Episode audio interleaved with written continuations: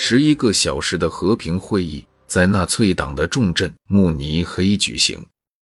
一边是越来越可怕的希特勒和他的盟友意大利独裁者墨索里尼，另一边是西方民主国家。他们打赢了第一次世界大战，但已经元气大伤了。保守派英国首相张伯伦与法国激进社会党总理达拉蒂想维持和平，最后他们接受了过分的要求，同意将捷克苏台德地区割让给希特勒，以换取他不再侵略欧洲其他领土的郑重承诺。但希特勒的承诺有何价值呢？仅仅六个月之后，他入侵了捷克其他地区。并在赫曼·戈林元帅的陪同下进入布拉格。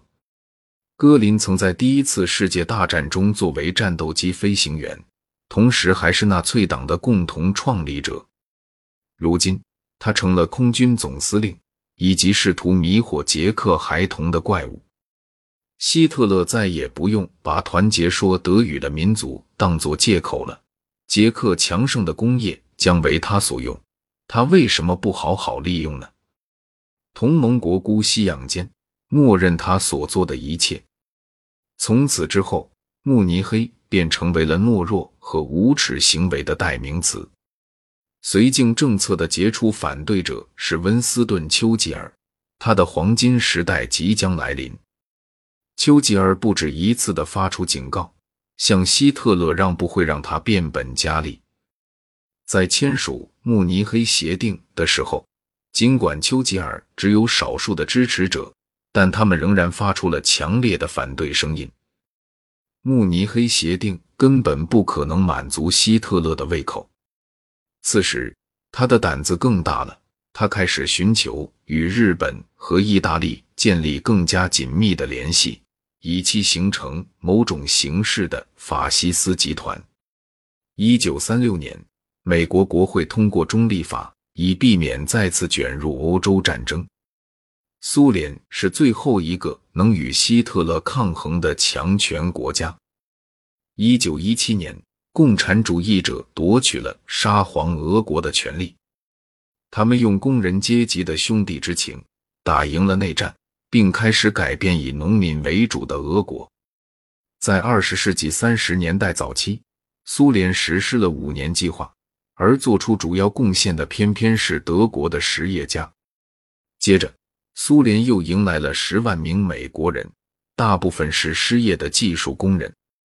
随后，苏联突然爆发了所有国家中都未曾出现过的混乱，四分之三的高级军官和三分之二的苏联共产党中央委员会委员遭到逮捕、审判和杀害。与此同时，大量无辜民众也惨遭屠杀，令人匪夷所思。当时，西方的评论者大多不看好斯大林的国家，反倒认为波兰更强一些。毕竟，波兰人曾经在1920年打败苏联红军，捍卫了自己的国土。考虑到这一胜利以及苏联内部的大清洗，他们已经很难再对苏联的军力抱有信心。一九三九年夏天，希特勒在贝希特斯加登小屋和他的外交部长里宾特洛夫筹划一个阻挡敌人的策略。发誓摧毁共产主义的希特勒和纳粹党的里宾特洛夫来到莫斯科，和他最大的敌人签署一项划时代的条约。